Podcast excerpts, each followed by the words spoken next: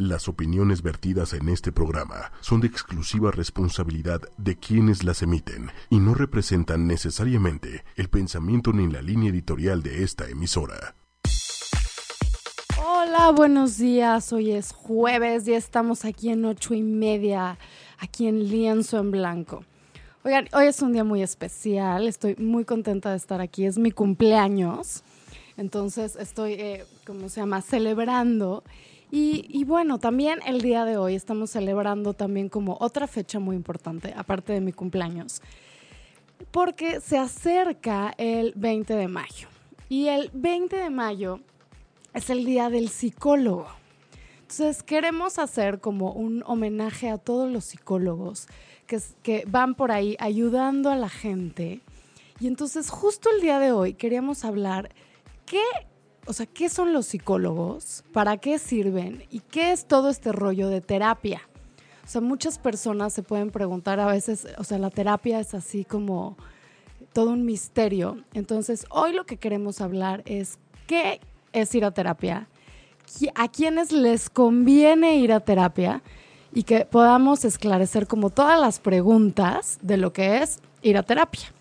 Y tengo hoy conmigo muchos psicólogos, muchos psicólogos que nos van a ayudar a esclarecer todas estas preguntas y a tener todas estas conversaciones sobre lo que es ir a terapia. Entonces, ahorita justo están aquí entrando conmigo a cabina. ¿Cómo estás, Natán? Hola, muy bien. ¿Y tú, Bien, bien, muy bien. Me encantaría que todos pudiéramos, así como presentarnos, para que todos supieran, todos los que están en la cabina el día de hoy. ¿Qué tal? Si quieren pues, presentarse. Hola, yo soy Debbie Amiga y eh, bueno, soy maestra en cognitivo conductual. Hola Debbie, ¿cómo estás? Hola, yo soy Janet Marcos y todavía no hago maestría. muy bien, muy bien. Hola, yo soy Carla Torres, soy psicóloga eh, y tengo también una maestría en, psicoterapia cognitivo-conductual. Muy bien, muy bien. Y, bueno, yo me presento, eh, mi nombre es Nathan Rosenberg y yo soy psicólogo y estoy cursando una maestría en orientación psicológica. Exacto, pues oigan, a ver, pues arranquémonos a hablar lo que es ir a terapia. Mira, para muchos yo he ido, siendo así como psicóloga, miles de comentarios, miles de cosas, así como no, ir a terapia es, de locos, ¿no? Eh, muchas personas les da pena, ¿no? O sea, como, o qué oso, como un niño un día me decía, bueno, Pati, sí me gusta venir contigo, pero por favor nunca le digas a nadie porque sí me da mucha pena, ¿no? O sea, entonces puede dar pena. Otra cosa que a mí me ha pasado, por ejemplo, es que si estoy viendo a un niño o algo, me dice, por ejemplo, la mamá cuando quiero citar al papá, híjole, eso sí que no se va a poder, porque la verdad es que él no cree en psicólogos. Entonces creo que estamos en un mundo donde muchas personas no creen en la psicología, donde muchas personas no creen en terapia. Entonces creo que hoy es una gran oportunidad para explicar exactamente qué es ir a terapia, qué se hace. También hay muchos tipos diferentes de terapia, que esa es otra cosa que vamos a estar hablando. Pero también, o sea, es un poco como quitar los mitos, ¿no? Y otra cosa muy importante, si hay personas, o sea, también creo que podemos hablar el día de hoy como de signos importantes de personas que en serio les recomendamos ir a terapia porque sí les puede transformar la vida y ahorrarles muchísimo, muchísimo sufrimiento. Entonces, empezando por eso, cada quien si me puede decir, ¿qué creen ustedes que es ir a terapia? Para ustedes, ¿qué es ir a terapia? Creo, que también hay diferentes eh, como razones por las cuales podemos ir a terapia. Pero, por ejemplo, ¿qué nos podrías decir, Nathan? Bueno, yo eh, opino que un poquito lo que es eh, la, la, función que tiene ir a terapia es para poder hablar las cosas. Cuando tú tienes un problema y tienes con quién platicarlo y que te escuche y que te, y que te enseñe qué es lo que estás sintiendo, y poder eh, sentirte como esa conexión, creo que, creo que para mí eso sería ir a terapia. Y creo que eso es de las cosas más útiles en la terapia. Exactamente. Eh, ¿Tú qué opinarías, Debbie? Yo creo que es un espacio eh, en el cual te puedes desahogar, puedes platicar, puedes eh, decir groserías, puedes... Me encantó lo de decir groserías, que quede claro para todo el mundo, ¿eh? puedes eh, trabajar en tu persona, puedes conocerte, puedes conocer a los demás y puedes conocerte a, a ti frente a los demás. Entonces, ir a terapia es, es una mezcla de todo eso, pero poder ir a terapia es diferente, ¿no? O sea, tomar la decisión de ir a la terapia ya es distinto. ¿Por qué crees, Debbie, que hay personas que se les dificulta tanto tomar la terapia? O sea, me lo imagino como, ya sabes, el salto del paracaídas, ¿no? O sea, estás ahí en el avión. Igual y se te hace buena idea, pero hay personas que no saltan, otras sí. O sea, ¿de qué dependerá poder echarse el saltito? Híjole, es una valentía. Eh, tomar eh, el poder decir, sí, lo, sí, sí quiero, sí lo necesito, y dar el paso es muy difícil, ¿eh? Y se agradece. Cuando ya das el paso dices, bueno, ya estoy adentro, ¿no? Pero es muy difícil. Depende mucho de la valentía que tienes adentro. En su caso, cuando tienes que trabajar algo, eh, algo que necesitas trabajar, o, eh, bueno, si no, de, son niños, los llevan de la mano, ¿no? Pero tomar la decisión ya como un adulto, como un adolescente, y decir, sí necesito terapia, bueno, es, es una valentía que se aplaude. Pero, ¿sabes por qué, por qué siento que realmente, o sea, sí tienes razón que es una valentía, pero es mucho porque es cultural. Es. O sea, tú te vas a un país, por ejemplo, como Argentina, y en Argentina todo mundo va a terapia. O sea, no hay ninguna persona. Es parte de ¿no? la canasta básica. Es Leche, huevos, O terapia. sea, es más, o sea, si tú se te ocurre decir en Argentina que no vas a terapia, pues todo el mundo te va a voltear a ver así como por. Sí. O sea, ¿qué te pasa? ¿No? Así como, o, o casi casi de pobre de ti, ¿no? O sea, ¿por qué, por, qué, por qué no vas?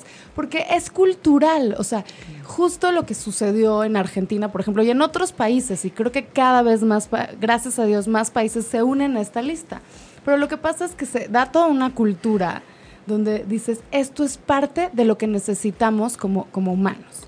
Ahora, o- en países como México, que ahí va como avanzando, pero creo que tenemos otra cultura, una cultura distinta, donde sí tiene mucho estigma. Como que, híjole, ya no pudiste solito, ¿no? Necesitas la ayuda, o tienes un problema muy grave, o en serio estás loco.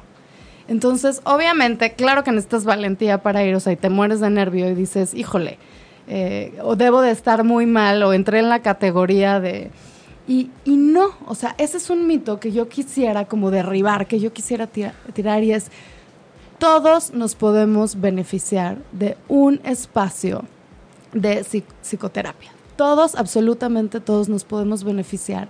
Y es más, o sea, terapia o no, o sea, no, no es específicamente que tengas que ir con un psicólogo, pero todos necesitamos un, tera- un espacio terapéutico en nuestra vida. Estoy totalmente de acuerdo. ¿no? Tenemos que trabajar en nosotros mismos. Entonces yo a veces, eh, digo, yo sí voy a terapia, por si se lo preguntaban. Eh, o sea, Yo también. Sí. y cómo se llama. Pero también, aparte de, de terapia, tengo, creo que mis actividades terapéuticas, ¿no? O sea, yo las bauticé así, así les puse como de nombre actividades terapéuticas. Y por ejemplo, a veces salir a caminar o ponerme a escuchar cierta música cuando voy a mi yoga. O sea, todas esas yo les llamo actividades terapéuticas, meditar. ¿Por qué? Porque es un momento donde me pongo en contacto conmigo misma. Entonces creo que una de las como cosas importantes que podemos decir de terapia es ponerte en contacto contigo mismo. Entonces ahora, si se te está dificultando ponerte en contacto contigo mismo, qué mejor que una persona que te ayuda a hacer eso y alguien que es objetivo, ¿no? Porque también a veces tú ya estás bloqueado, ¿no? ya estás bloqueado, ya no puedes ver más allá. Y entonces a veces, o sea, lo increíble de la terapia es que tienes a alguien capacitado que puede ver todo objetivamente, donde no se te va a cerrar así como, como, como el mundo, ¿no? Claro. Y no te va a juzgar. Bueno, Ah, ¿no? eso es importantísimo, porque ese es otro, ¿no? Ah, ¿Cómo, ¿Cómo me dijo una vez una persona de, quiero que me digas, no, le quiero decir a mi novio que está mal, o sea, eh, no, como dime, dime para que ya le pueda decir, un psicólogo me dijo que estás muy mal, ¿no? Entonces, o sea, no es ni para juzgar ni a la persona ni a los otros, sino es un espacio para encontrar soluciones, es un espacio de crecimiento es un espacio donde te abres una posibilidad a ser la mejor versión que puedas de ti mismo. Estoy de acuerdo. Y bueno, nada más retomando la parte del estigma que había comentado Patty, me, me recordó una historia muy, muy simpática de un psicólogo que llevaba, que tiene experiencia de 40, 50 años dando terapia, o sea, una vida entera. Y él decía que por ahí de los años 80, cuando volaba en un avión, nadie se quería sentar junto a él. No, que siempre le tocaba en el avión al lado y que la gente tenía miedo, que hasta ca- querían casi casi cambio de oye, asiento. pues mejor le tocaba más espacio. Pero, exacto, pero él dice que ahora él no entiende, porque hoy en día todo el mundo se quiere sentar junto a él en el Claro, avión. porque ya es otro. Sí, como, oye, yo Entonces, ¿qué aprovecho a este gurú me lo- no, que me resuelva Claro. la vida un poquito. Exactamente, entonces que también él dice que estamos viviendo un cambio de paradigma, ¿no? Donde los psicólogos antes se dedicaban a encontrar la parte más oscura de la personalidad, los impulsos negativos, la- las partes negativas. Y ese paradigma cambió en los últimos años. Ahorita los psicólogos, como dice Patty, nos encargamos de, de buscar las partes positivas, lo, lo que, con lo que te conectas, soluciones. Claro, y, y yo entiendo el estigma, porque si nos regresamos un poquito en la historia, o sea, y, es- y vemos un poquito de historia de la psicología, realmente los psicólogos sí empezaron viendo como enfermedades mentales muy graves, ¿no? O sea, personas que estaban psicóticas, que no estaban en la realidad, que ni siquiera a veces podían tener como un diálogo congruente.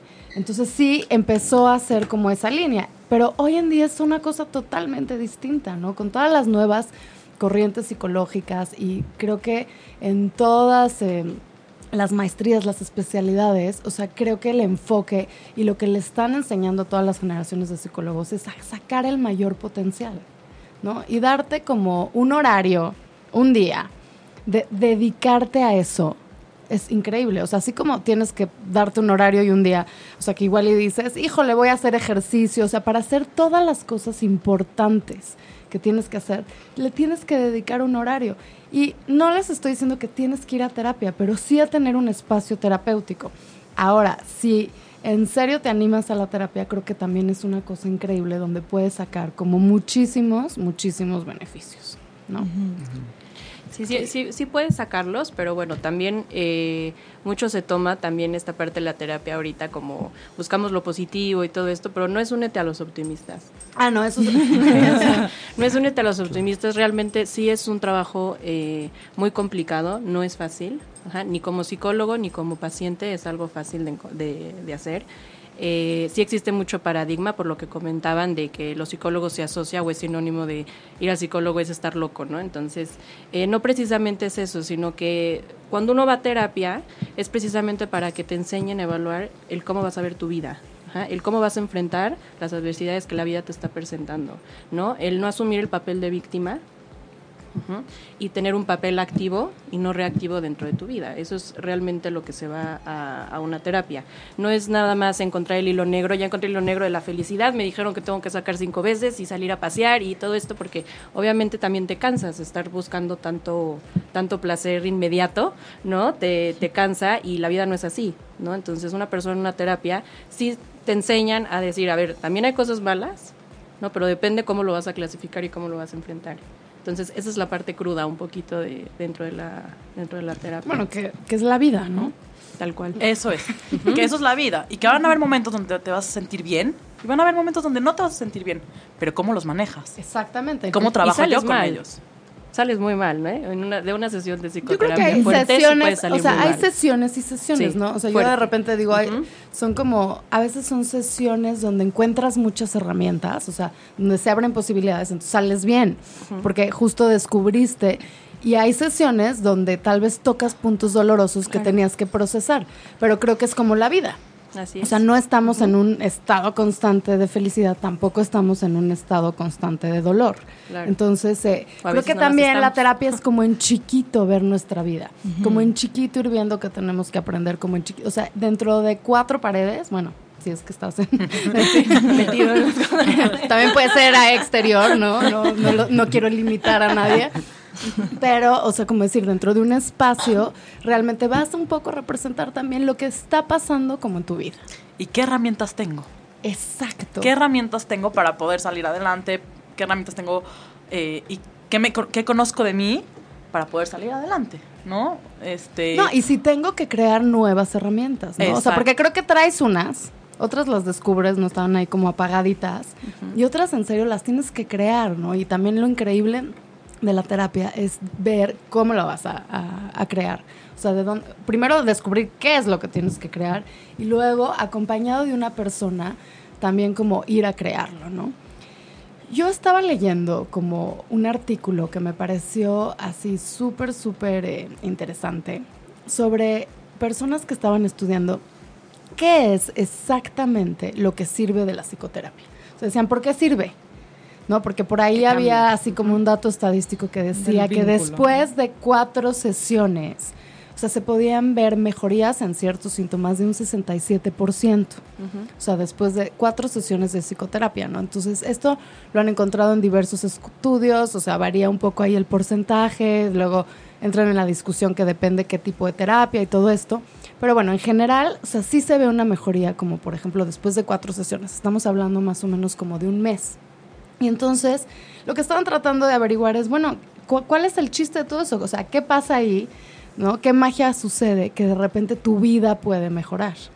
Y entonces justo lo que veían es que también es esta parte de vínculo, de conectarte con otra persona, que otra persona sin juzgarte, que es lo que decíamos hace ratito, te pueda escuchar y te pueda acompañar. O sea, a veces no es que te va a dar soluciones, no es que va a opinar y te va a decir como una receta lo que vas a hacer en tu vida, o sea, eso siempre va a ser tu decisión, pero sí alguien, o sea, sentirte como, como acompañado, como ese vínculo. Y entonces, a mí me encanta esta parte porque creo que la terapia es una cosa de lo más humana. O sea, es lo que nosotros hacemos como humanos. O sea, necesitamos ese, ese vínculo. Relacionarnos. Yo creo que el 60% del éxito de- dentro de una terapia es el vínculo que tengas con el terapeuta, ¿no? Como, bueno, paciente-terapeuta. Y ahí lo que pasa, lo que decías ahorita, de las eh, que a partir de cuatro sesiones tienes, eh, se puede ver un avance, mi- aunque sea mínimo, pero es un avance, eh, tiene que ver porque eh, cuando tú tienes empatía con una persona, donde realmente no la juzgas, ¿no? El cerebro, tienes, tenemos una parte del cerebro que se llama el sistema límbico y entonces dentro del sistema límbico viene toda esta parte de las emociones, ¿no? Y ahí, eh, en automático, cuando una persona empatiza con otra, ajá, el cerebro interpreta algo que se llama, que se llama felicidad, ¿no? Entonces eso genera endorfina y obviamente este, eh, hace que ese cambio se vea se vea dentro de las cuatro sesiones como tú antes mencionabas. Ujú. Creo que otra parte importante es el elemento conversación. O sea, esa es otra cosa que también han estudiado. O sea, el que tú te tengas que poner a ordenar tus ideas en la cabeza, como para explicárselas a alguien, ¿no? De, ¿no? Que te hagan así, ¿qué te pasa? ¿no? Y entonces Y el que tú escuchado. hagas eso también se llama catarsis, ¿no? O sea, también como este desahogo de decir, pues mira, me pasa esto, esto, esto, esto. Al escucharte a ti mismo, ¿no? Aunque el otro no te esté respondiendo nada, o sea, el simple hecho de poder ordenar esas ideas y de poder desahogarlas ya es muy esclarecedor y ya te da muchísima conciencia. Claro, que tú tienes que, o sea, que traducir lo que está pasando en tu cabeza para que el otro también te entienda y no se quedan solamente en ideas, ya se vuelve algo más concreto, algo que tú te estás escuchando y que le estás poniendo orden. Y es real. Claro. Y se vuelve algo real, exacto. Y no, y estás, estás viviendo, estás teniendo una experiencia, como tú dices, Totalmente. real. Y otra cosa importante que creo que sucede en la psicoterapia, yo alguna vez cuando estaba tomando un, un- un curso en Estados Unidos, eh, había un, un terapeuta muy bueno que estaba dando una conferencia y me encantaron porque sus tarjetas, o sea, ya sabes, sus tarjetas de presentación no decían, digo, decían su nombre, no sé qué, pero no decían nada de terapeuta ni su especialidad, así como todo el mundo hace sus tarjetas que ponen su especialidad, de cognitivo conductual, no no, él Yo no tengo. él Tengo me encantó, así amé su tarjeta, o sea, le quería así como copiar la idea. De- ponía experto en preguntas. Ah, está buenísimo. Está buenísimo. ¿no? Entonces, porque él realmente lo que acabó, o sea, después de muchos años de experiencia, o sea, lo que acabó realmente aterrizando es que lo que sucedía en una psicoterapia es que tenías que hacer buenas preguntas, conectar buenas ideas y para conectar buenas ideas tenías que hacer preguntas poderosas, preguntas que te sacaran de una cajita donde ya de, de ahí de no salías de tu zona de confort. Preguntas para preguntarte lo que nunca te has preguntado, para reflexionar y para ver las posibilidades que nunca has visto. Y entonces se me hizo buenísimo resumen. Entonces yo dije, ay, sí, los, los psicólogos son expertos en preguntas. Exactamente. Sí, que mucha gente piensa que va a terapia para que le den una solución, ¿no? O sea, que llegan y te preguntan, ¿qué hago?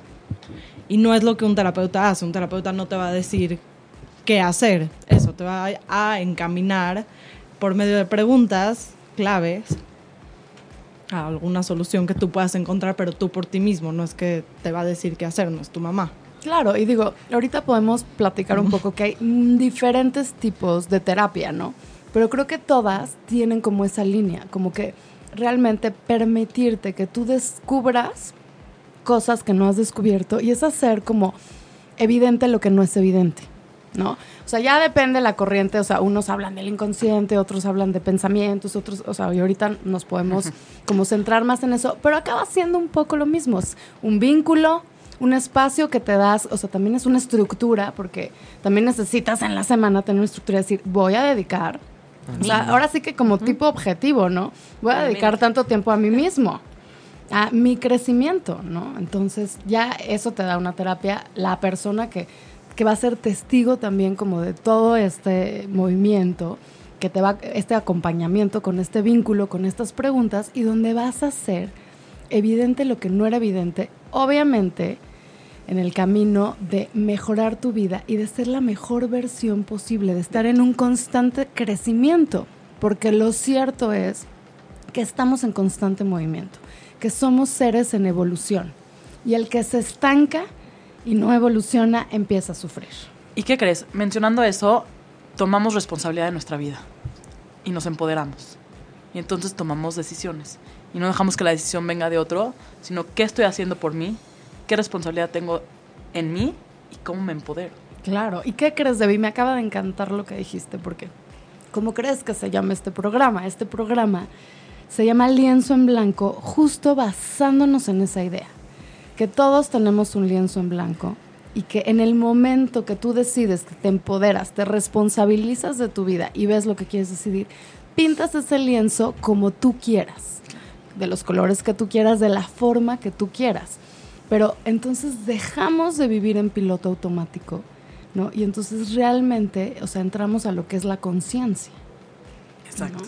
Entonces, así, así puse yo en mi Twitter, así está en mi... O sea, me encantó una frase porque dije, estamos en una revolución de conciencia.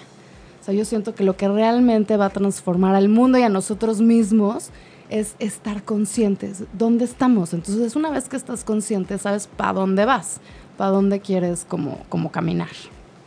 Claro, y que finalmente eso es lo que eso es lo que te lleva a terapia, ¿no? Que muchas veces hay situaciones en la vida que te orillan al vivir de una manera tan inconsciente, pues empiezan a ver cosas que empiezan a molestar, pero no sabes si vale la pena hablar de esas, analizar o mejor seguirte derecho y a lo mejor con el tiempo van a pasar, porque mucha gente dice que no hay mejor medicina que el tiempo, pero hay cosas que el tiempo no siempre lo cura. Entonces, hay veces que en estas cosas que pasa el tiempo y pasa y pasa y no se va curando, ahí es cuando a lo mejor es necesario tomar conciencia, ser un ir con un experto en preguntas y que te analice un poquito, ¿no? ¿Qué tan, qué tan, qué tanto te está sirviendo eh, llevar este camino de vida de manera inconsciente? Porque todos de cierta manera llevamos la vida de manera inconsciente, pero que a veces le esté incomodando mucho a la persona. A lo mejor se tienen que hacer algunos cambios. Claro. Y entonces eh, eso te hace consciente sobre ti y sobre a los demás. ¿Qué actos míos reflejan en los demás y los demás cómo reflejan en mí? Y entonces, como dices, ¿no? Me vuelvo consciente de, mí y, con los demás. Claro. Y fíjense, aquí tengo una listita que, que se me ocurrió hacer que me encantaría que pudiéramos platicar sobre unos puntos donde yo considero que sí es importantísimo ir a terapia. O sea, esto es como decir, por favor, todos los que nos estén escuchando allá afuera, o sea, no sufran en vano.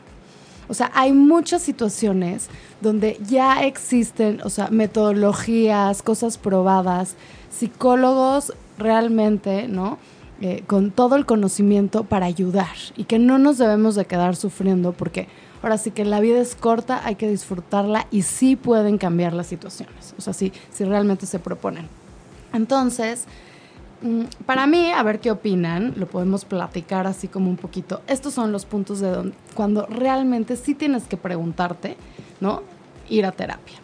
Uno es, obviamente, cuando tienes un padecimiento que se puede diagnosticar, llámese depresión, ansiedad, esquizofrenia, o sea, cualquier, eh, ¿no? Como un padecimiento que sí está catalogado como una enfermedad y donde sí vas a necesitar apoyo para hacer lo mejor de tu vida, ¿no? O sea, creo que ese es un punto importante. Y otra, aunque no tengas un padecimiento, si tu vida no está siendo funcional y no estás pudiendo como lograr las actividades básicas que te propones, o sea, no estás funcionando, ¿no? Y a, veces aquí también lo que hay que decir es que a veces vienes funcionando de alguna manera y de repente, ¡pum! Algo pasa que dices, ya no estoy funcionando, ¿no? Como que ya no, ya no estoy pudiendo, ¿no? Y la otra, que esta se me hace así como súper básica, es que si viviste algo traumático, ¿no? Porque puedes estar viviendo un estrés postraumático. Eh, no sé si ustedes hayan visto a alguien con estrés postraumático, pero es muchísimo dolor. Debbie se, Debbie se ríe. A ver, cuéntanos, Debbie. ¿qué vi? No, realmente ahora estamos trabajando con, con el estrés postraumático. Entonces, de hecho, todo, los cuatro estamos eh, trabajando con pacientes. Estamos cuidando que no se vuelva estrés Exactamente. O sea, están, están tratando, de- sí, ahora sí que tratando. Estamos evitando. evitando el estrés postraumático y trabajando con el trauma. Claro, pero creo tal. que entonces nos pueden, o sea, realmente decir por experiencia, ¿no? Lo doloroso que puede ser el estrés postraumático, lo limitante que puede ser en tu vida, ¿no? Tener un estrés postraumático y entonces sí, si por alguna causa vivieron algo traumático, no duden en pedir ayuda porque esto sí, este sufrimiento sí se puede evitar, Claro. ¿no? A mí me gustaría que nos platiquen tantito, si pueden, cómo, se, cómo una persona que nos está escuchando puede saber si, sien- si tiene un trauma o si tiene estrés postraumático. ¿Cómo podría darse cuenta en su cuerpo o en sus pensamientos? ¿Qué opinan? Bueno, mira, eh, eh, digo, depende de, de- de cada situación, ¿no? Pero bueno, eh, lo que pasa es que un trauma se vendría, se vendría activando de acuerdo a, algo, a un estímulo en específico, ¿no? O sea, no, no todo es trauma, tampoco, Exacto. ¿no? Simplemente, o sea, es, es algo que, que te activa de la nada tu cuerpo, o sea, te hace, te hace entrar en estado de alerta, ¿no? ¿A qué me refiero con eso? A, a un estado en donde todo es amenazante y en donde hay que protegernos a como de lugar, ¿no? Eso es lo que la mente interpreta como un peligro. Entonces, cuando vives en un constado estado de alerta, es cuando se interpreta que hay un trauma. Que el corazón te puede latir, este, te puedes tener palpitaciones este, o taquicardias, eh, sudoración, ¿no? El sueño, el cambia. sueño, el sueño cambia, apetito. este, El apetito.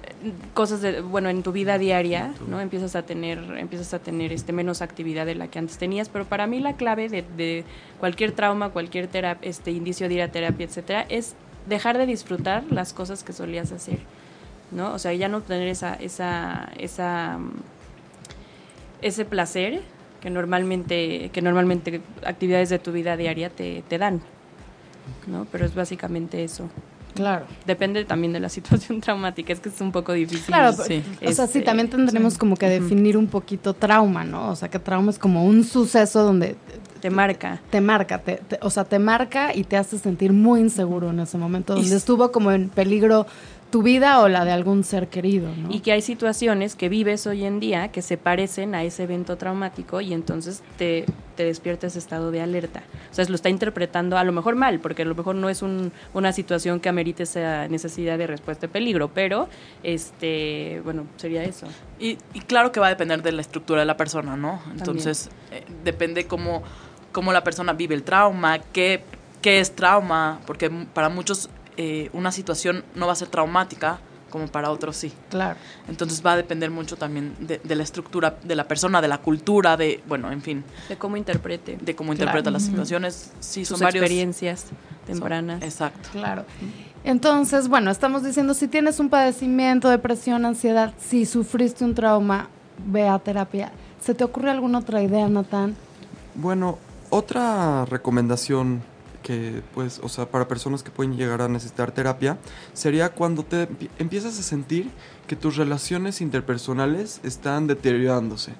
si te empiezas a sentir que te estás aislando, que te estás quedando sin amigos o que ya no te sientes querido, entonces a lo mejor, a lo mejor eh, eso puede hablarte de un problema emocional.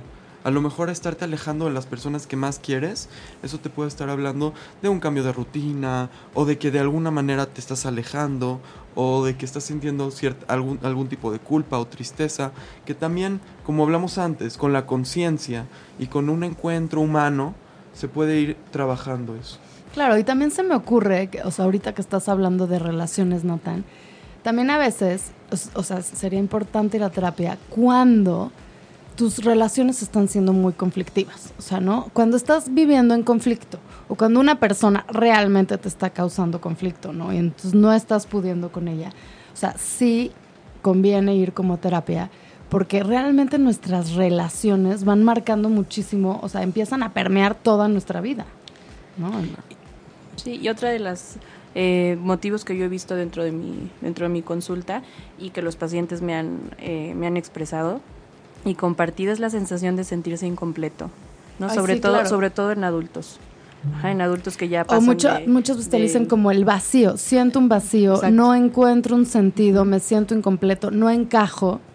Porque todo empieza a estar mal, ¿no? Eh, no hay una armonía conmigo, ¿no? Exacto no tengo armonía, no, no, me siento bien. O esta parte como ya no me da placer las cosas, ¿no? Como que, o sea, como que me despierto y X no disfruto, me siento incompleto, algo, ¿no? Como que no está bien. Y esa es otra cosa importante que decir, esto puede cambiar. Y muchas veces no sabes qué es lo que está mal, simplemente es la mera sensación de algo me falta y eso es lo que necesito encontrar, que es el sentido de vida, vendría siendo. Claro, claro. No, y que volvemos a la conciencia, a veces ni siquiera tienes la conciencia, o sea, sabes pues, no me siento bien, pero ni siquiera sé por qué. Y es un poco como ese descubrimiento de saber por qué. Y finalmente, hay un, hay un psicólogo que dice que, que no hay nada más cansado y desgastante en la vida que vivirla sin sentido o que vivirla sin, sin ser congruente contigo mismo cuando no te sientes cómodo y congruente. Y sobre todo cuando tu diálogo interno es negativo. Yo creo que ese también es un punto clave, no, no porque te estás latigando, ¿no? Sino que, por ejemplo, vas en la calle y te vas fijando en todo lo malo que hay a tu alrededor, que dices, horrible el tráfico, eh, no tengo tanto dinero, mis amigos no me invitaron, o sea, cuando todo el diálogo interno, o sea, lo que te platicas a ti mismo es negativo, yo creo que ese es un punto clave en el decir. Claro, o, Que, estás muy frustrado, ¿no? Porque a fin y a cabo la vida está llena de muchas frustraciones, ¿no? Sí. O sea, como yo un día platicé con ellos, no, es que hay frustraciones todos los días, ¿no? Digo, es como las manejas, pero si esas frustraciones te están afectando mucho, que obviamente esto lo ves a través del diálogo interno, o sea, como que estás viviendo un poco en el ácido, ¿no? O sea, muy frustrado. Claro. O también cuando hay algún problema, una situación conflictiva que has tratado de resolver por mucho tiempo de diferentes maneras y no lo encuentras una solución, también creo que es un motivo para... Claro, y es, le acabas de dar también al clavo con algo. O sea, si llevas, ¿no? Como intentando, intentando, intentando, y algo se te está atorando. O sea, es como tiempo de ver otro punto de vista. Sí, claro, o sea, otro punto de vista, ¿me entiendes? Porque justo necesitas ese punto objetivo porque tú ya estás muy sesgado, y ya llevas mucho tiempo tratando con la misma solución probablemente, entonces Claro, la, la, famosísima frase, ¿no? De, o sea, que, ¿no? realmente necesitas hacer algo diferente, o sea, que no puedes esperar. El problema es que, siempre estás haciendo lo mismo, esa es la... Sí, o sea, no puedes... a la décima potencia. No, puedes esperar resultados diferentes si siempre estás haciendo, lo mismo, pero a veces no sabes qué hacer, que ese es el punto, ¿no? O no sabes que estás haciendo lo mismo. no sabes, sí, también. Y que nosotros mucho en psicología manejamos la palabra patrones, ¿no? Que los, los, clásicos patrones, los patrones en relaciones, los patrones de conducta, de conducta interpersonales, interpersonales sí, patrones eh, ¿Qué es eso otra? A veces sí tienes que romper los patrones de la vida. O sea, yo sé, y es más, en este programa hemos mencionado este ejemplo miles de veces pero lo voy a volver a decir. venga, venga. Oye, para que les No, el típico que es el, el, patrón de los novios, por ejemplo, ¿no? Que dicen siempre... es el mejor. O sea, oye, por eso, por eso lo repetimos tanto, porque es así como decir, a veces sí tienes que analizar, o sea, ¿no? digo, eh, digo de chiste lo de los novios, ¿no? Que sigues andando con alguien que te acaba haciendo lo mismo y es como historias ¿no? Repetidas, repetidas. Digo, y no solo con los novios, te puede pasar en los trabajos, te puede pasar en, o sea, cualquier relación interpersonal, pero que acabas en lo mismo. Entonces estás, algo está Claro. pasando que estás escogiendo eso y tienes que romperlo. Yo creo que uno, es- yo creo que es también uno de los principales objetivos de, digo, dentro de mi tipo de terapia, que es la cognitivo-conductual, es justamente el romper estos patrones. Pero nada más, se dice fácil, ¿no? El, el Romper romper el patrón. ¿no? Pero una vez que explicas el cómo funciona el patrón, ¿no? El cómo, por qué es un patrón, ajá, es porque realmente es lo que tu cerebro conoce. No sabes hacer O sea, otra cosa. es lo que él sabe hacer, ¿no? Entonces, obviamente, él, la mente te va a llevar al lugar seguro, que es el, a lo El mejor novio. el novio, que es un patán, ¿no? Vamos a ponerlo así. Entonces, no es que le guste la mala vida a la persona, es lo que conoce y es donde la mente se Claro. sabe mover. Y entonces de repente llega un psicólogo, un amigo, no forzosamente tiene que ser un psicólogo, ¿no? Porque muchas veces los amigos también te ayudan a, a, oye, date cuenta que estás haciendo lo mismo, o No, y a actívate". veces no te lo dicen como un psicólogo, porque, pero te lo explican como en un, No, en un a veces para, coloquial, para tus amigos, ¿no? por ejemplo, puede ser súper evidente. O sea, que tus amigos Sí. también como, ¿es en serio otra vez? ¿no? Otra vez lo mismo, te estás dando cuenta, ¿no? Y ya cuando vas a un psicólogo, muchos pacientes te dicen, pues sí, mis amigos me lo han dicho 20 mil veces, pero no lo había entendido, ¿no? Pero realmente entender que eso es lo que tu cerebro conoce y el desaprender, eso le va a costar mucho trabajo. Y eso es algo muy importante, porque es muy fácil eh, decirlo, ¿no? Hacerlo. Y hacerlo. Entonces, hay que darle Chance reconocimiento, exactamente, a entender, a darle conciencia, a, a saber que esto no me conviene y qué voy a, cómo voy a tomar conciencia y qué voy a hacer. Pero ese trecho es muy grande y es muy, di- es muy difícil. Y caes, y caes, y caes, y caes. ¿Por qué? Porque el cerebro aprende repitiendo. Es como andar en bicicleta, te tienes que caer, volver a subir a la bici, te tienes que caer, volver a subir a la bici, y llega un momento en el que lo automatizas, pero todo es a través de la repetición. nadie ha aprendido Por a eso andar es en bici sin importante, por eso es importante que una vez inicien terapia, sí vayan una vez a la semana, porque o Claro, más, o lo que necesiten, y tener el seguimiento. Hablando de, de no- los estudios que estaba revisando, justo había uno que me dio mucha risa, como decía, porque justo estaban evaluando, ¿no? De, ay, que si la terapia servía, que si no servía. Y entonces si es muy este- larga muy este- corta. Ajá, muy larga, muy corta. Pero este artículo lo que decía es, no depende del psicólogo, no hay buenos o malos psicólogos, hay buenos y malos pacientes. Estoy de acuerdo. Estoy de acuerdo porque depende de ti. Estoy totalmente de acuerdo. O sea, sí depende de uno como persona. Es muy fácil, pues, decirlo, pero necesito hacerlo. Entonces sí depende de mí. Y la tarea. Quiero, Que hagan la exacto, tarea, por totalmente. Hay un- justamente hay un investigador muy famoso eh, que se llama Scott Miller y él se dedica a investigar qué cosas de la terapia, qué cosas hacen que la terapia sea exitosa. Y él dice que el factor número uno para que una terapia sea exitosa son los, los elementos que tiene el, el paciente.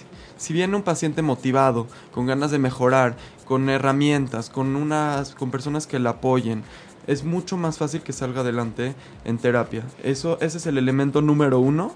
Todos amamos a los pacientes obsesivos, ¿eh? Son los que hacen la Ay, tarea, sí. llegan temprano, eh, tienen la rutina, te dicen y todo, y ahí el objetivo es Sí, porque lo que pasa es que ahí se ve, ahí se ve el compromiso, ¿no? Claro. Claro.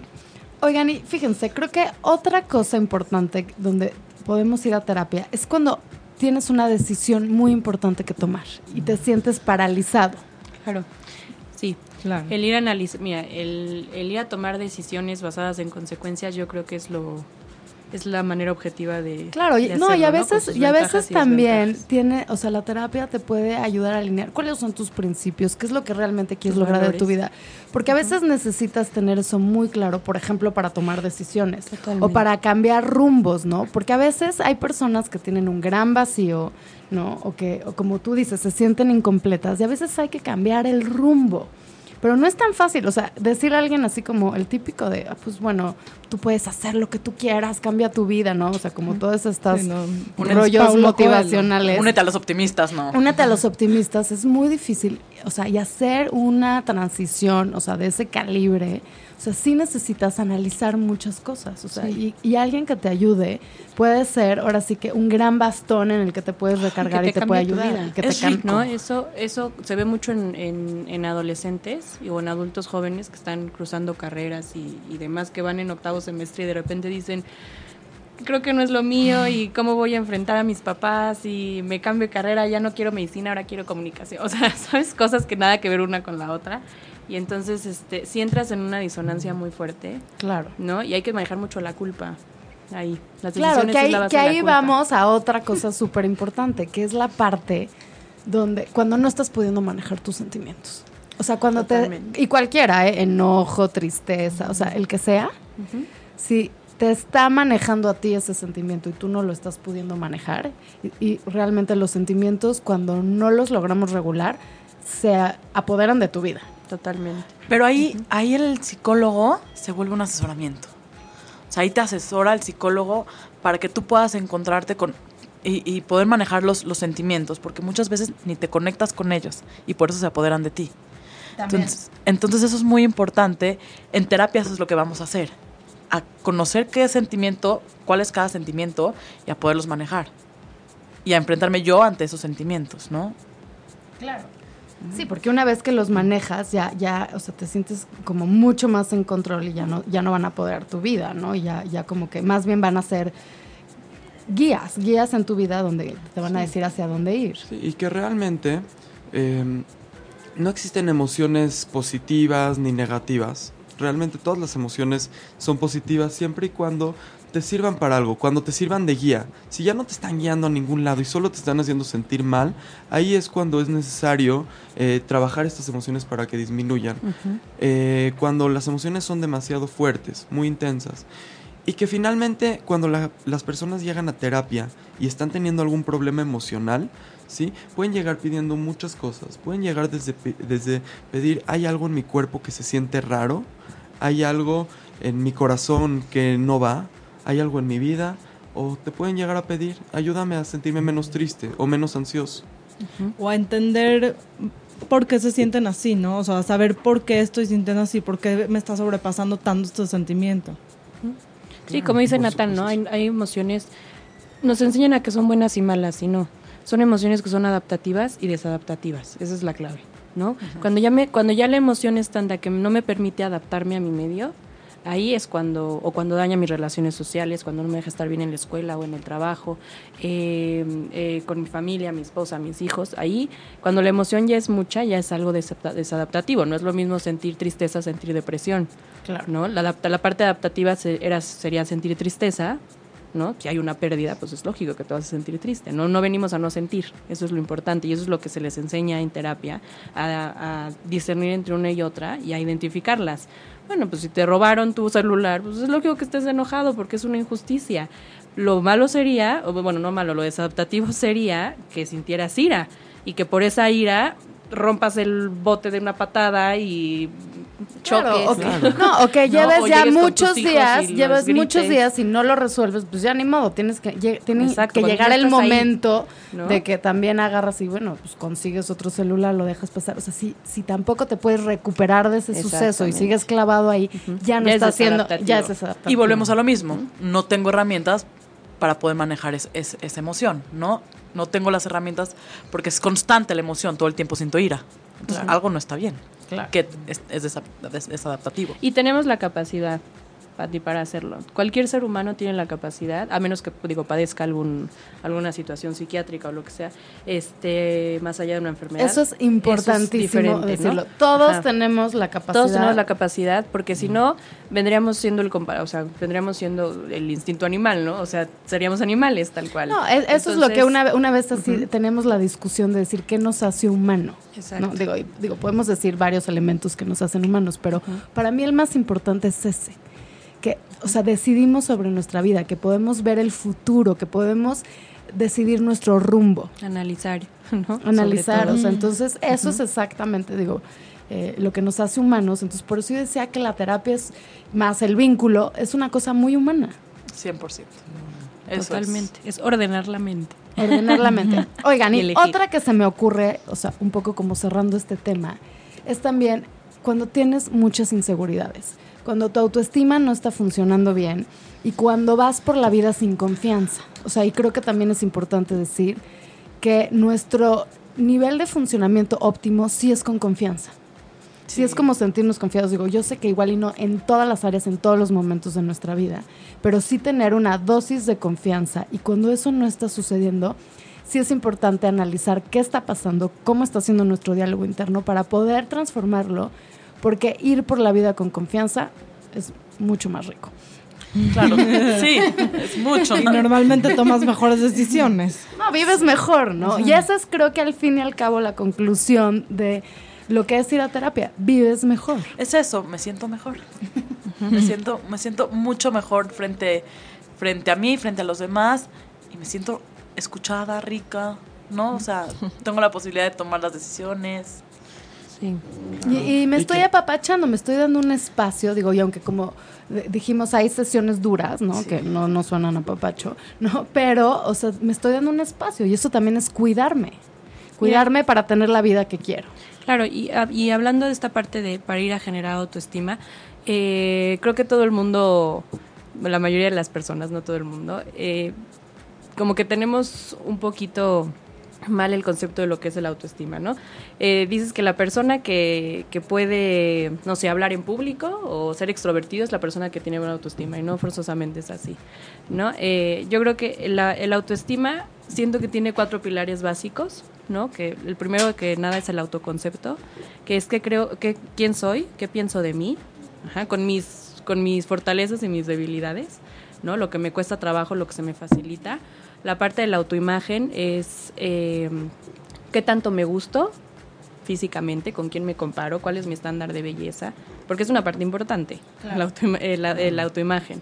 La parte de la autopremiación, de cuánto valoro, cuánto valoro y premio mis logros y cuánto castigo mis fracasos, cómo lo tomo. Claro, y que ahí es muy importante que muchas veces las personas pueden llegar a terapia devaluando cosas muy valiosas de ellos y que el terapeuta a veces se le tiene que le tiene que recordar cosas importantes o que llega con esta parte muy punitiva de a sí mismo. a De sí castigar, mismo, Sí, en de estas castigar. partes ¿no? de muchas personas que traen como arrastrando este perfeccionismo que no los está dejando vivir. Exacto.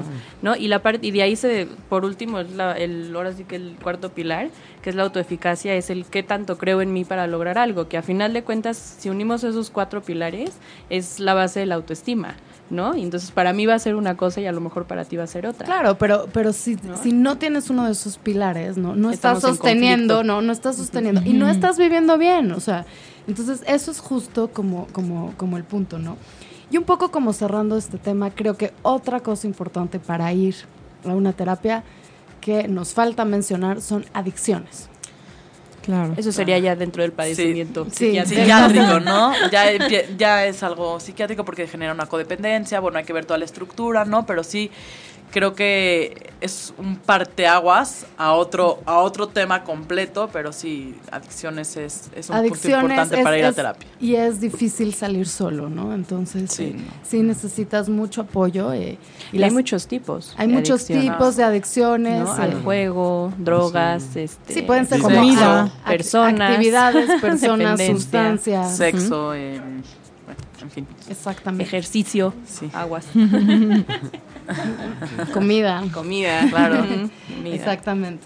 Claro, Oigan, y pues bueno, también creo que nos falta tocar un tema importante, ¿no? Que creo que muchos tienen duda, que es, hay muchos tipos de terapia. Sí. Sí.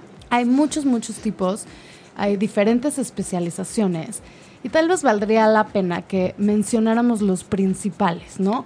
Es como qué, cuáles son los principales y más o menos como de qué se trata, ¿no? O sea, porque muchas personas a mí me han preguntado así como, bueno, ¿y entonces qué? O sea, llegas, le hablas, ¿no? Le hablas a un psicólogo, te O contesta. no saben, no saben ¿no? a qué tipo de terapia van. O no tienen ni idea qué tipo de terapia van. No, o ya que se las explicas, dice, o sea, también se vale, ¿no? Como que tú digas, ah, no, de aquí soy, ¿no? O sea, porque a alguien le dices, por ejemplo, no, por ejemplo, esta parte de arte terapia, trabajar con arte. Hay personas que dirían, de aquí soy, o sea, qué increíble poder expresar todas estas cosas por medio del arte. Y hay otros que igual y te dicen, no, a mí no me pongas a, ¿no? Ah, eh, o esta parte, por ejemplo, psicocorporal, donde realmente empiezas a descubrir cosas, a analizar cosas por medio de qué le está pasando a tu cuerpo. ¿No? Y entonces, o sea, hay personas que se van a sentir fascinadas con eso y hay muchos ejercicios de psicocorporal que, o sea, realmente intervienen eh, pararte, bailar, mover tu cuerpo, masajes, o sea, muchas cosas. Y unas personas dirán, yo no le entro eso, eso no va conmigo. Sí, o hay terapias que se basan en la dramatización, ¿no? Que sería Psicodrama. Psicodrama, eh, ejemplificar escenas con, con, eh, del pasado. Actuar, ¿no? O sea, alguien que le encanta actuar O del presente también. Danza terapia, danza terapia que puedes. ¿no? Que puedes, eh, entonces hay muchos tipos, ¿no? Entonces, Musicoterapia. musicoterapia, exactamente. Y dentro de la rama artística estamos hablando ahora, también de la parte del diálogo, del, del psicólogo, también hay muchas especialidades Corrientes. y muchas corrientes, las cuales a veces no conocemos. Y bueno, uno llega a donde lo escucharon, pero bueno, eh, le, Claro, le porque- recomendaron. Porque a veces te recomiendan un psicólogo, pero no sabes qué tipo de terapia da. Entonces sí es importante preguntar. Sí. Sí es importante saber. Y es importante ver si eso es lo que tú quieres, Claro. ¿no? Eh, a mí me han preguntado de cómo, o sea, y tú sientas en un diván y así, entonces, o sea, es importante saber que, por ejemplo, en el psicoanálisis, a algunos psicoanalistas, porque ni siquiera a todos, o sea, dependiendo lo que estén haciendo, puede existir un diván, si no, no. El psicoanálisis es importante decir, o sea, trabajan mucho con el inconsciente, son terapias de más largo plazo, ¿no? Son mucho más eh, profundas, o sea, ¿no? Así, así lo, lo explican, ¿no? Y hay otras eh, mu- mucho más prácticas y rápidas, donde tienes como un objetivo, están las terapias breves. como la ¿no? terapia centrada en soluciones, que muchas veces hasta es una sesión. O sea, hay, hay diferentes corrientes, entonces, eh, bueno, un, la persona va a ir conforme a la necesidad que tenga, ¿no? Eh, Claro, y también hay terapia, o sea, por ejemplo, yo, yo hago mucho lo que es terapia familiar. Entonces muchas veces tengo en el consultorio a muchas personas. También puede ir una, y lo vemos desde el punto de vista sistémico, Sistémico. que se estás viendo todas las relaciones, todo el sistema, eh, los patrones, lo que, lo que estás aprendiendo así como de las relaciones. Pero también puedes ir, bueno, está la famosísima terapia de pareja, ¿no? Donde también promueven el diálogo, ¿no? Por ejemplo, con, con, con una pareja. Y, y bueno, está la terapia cognitivo-conductual. Yo sé que por aquí hay cognitivos conductuales y me encantaría, porque digo, aparte que se me hace una excelente terapia. Eh, eh, o sea, es poco mm, entendida por algunos, o sea, si les dicen cognitivo-conductual, o sea, no tienen ni idea de los que le están hablando. ¿No los podrían explicar un poquito? Aunque ya más o menos nos dijeron algunas pistas. Ajá. Bueno, eh, la terapia cognitivo-conductual parte de la idea de lo que, eh, que no son las cosas las que vivimos las que nos afectan, sino lo que eh, pensamos, de lo que vivimos, ¿no? Partimos de ahí. Cognitivo se refiere a la parte de pensamiento, conduct- conductual se refiere a la conducta. Un pensamiento te lleva a sentir algo y de esa, de ese de ese, de esa emoción eh, se genera un comportamiento, ¿no? Entonces, físico o... sí, un comportamiento, eh, eh, un- una sensación física y un, y un comportamiento. ¿no? Entonces, eh, nosotros trabajamos esa parte de sustitución de pensamientos adapta- eh, desadaptativos por pensamientos adaptativos. Ajá, es reestructurar eh, la cuestión de cómo interpretas la vida. Exacto, es entender que no es la situación lo que me genera esta conducta o esta sensación, sino es mi percepción ante la situación o ante mí lo que me genera esta conducta.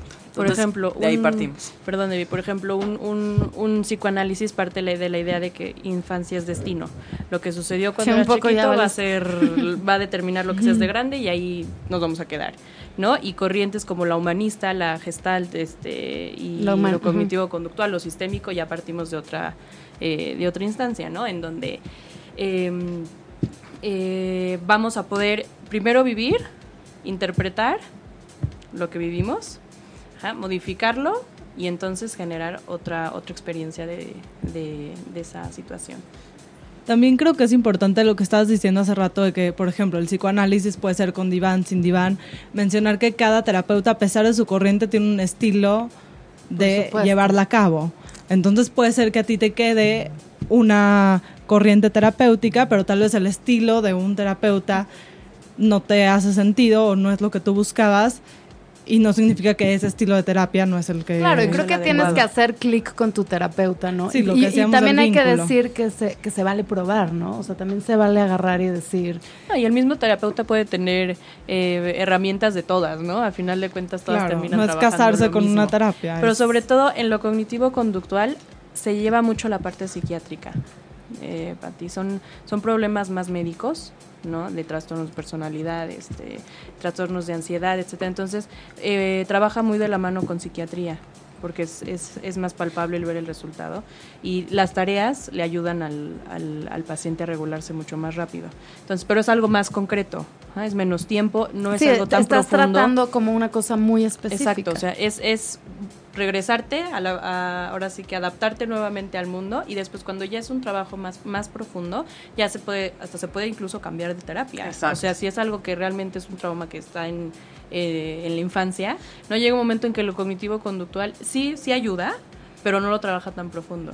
Porque el chiste es, te sacamos de la, de la sala de urgencias, te ponemos en el piso y entonces una vez que ya estás bien, entonces ya podemos trabajar algo más profundo con otra corriente. Es no como, es como el ejemplo esto, que ¿no? siempre cuenta Carla, ¿no? Que si alguien se cayó de la motocicleta y tiene raspa- eh, raspado la rodilla y tiene, Trauma. tiene un una trauma en la cabeza y así, no llega si le llegan los paramédicos y no le dicen, ¿qué pasó? ¿Cómo, cómo te caíste? No, primero lo curan y después Claro, le ya se preguntan- preguntan. le Claro, es "Ah, que- explique cómo se cayó de la motocicleta.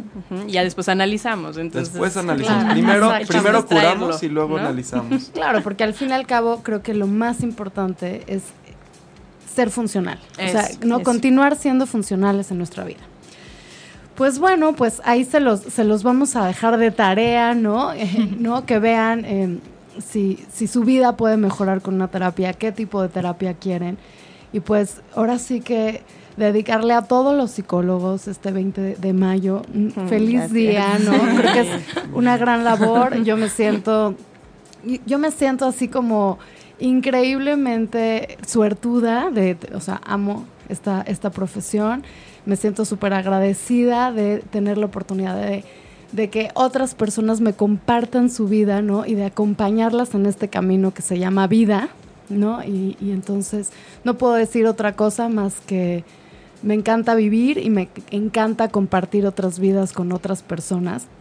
Muchísimas gracias por acompañarnos el día de hoy. No, Gracias, muchas gracias por Gracias a ti, invitarnos. Y entonces, y bueno, pues les quiero recordar que estamos aquí en lienzo en blanco en ochoymedia.com y ¡ay! gracias Méndez. Y súper feliz porque es mi cumpleaños. Felicidades. Felicidades. Felicidades, Pati. Felicidades, Pati. Muchos más. Muchas felicidades. Muchas gracias y pues otro año más a vivir. Gracias. ¿Listo? Felicidades. Felicidades. Muchísimas felicidades. lo siento. Si te perdiste de algo o quieres volver a escuchar todo el programa, está disponible con su blog en ochoymedia.com. Y encuentra todos nuestros podcasts de todos nuestros programas en iTunes y Tuning Radio. Todos los programas de ochoymedia.com en la palma de tu mano.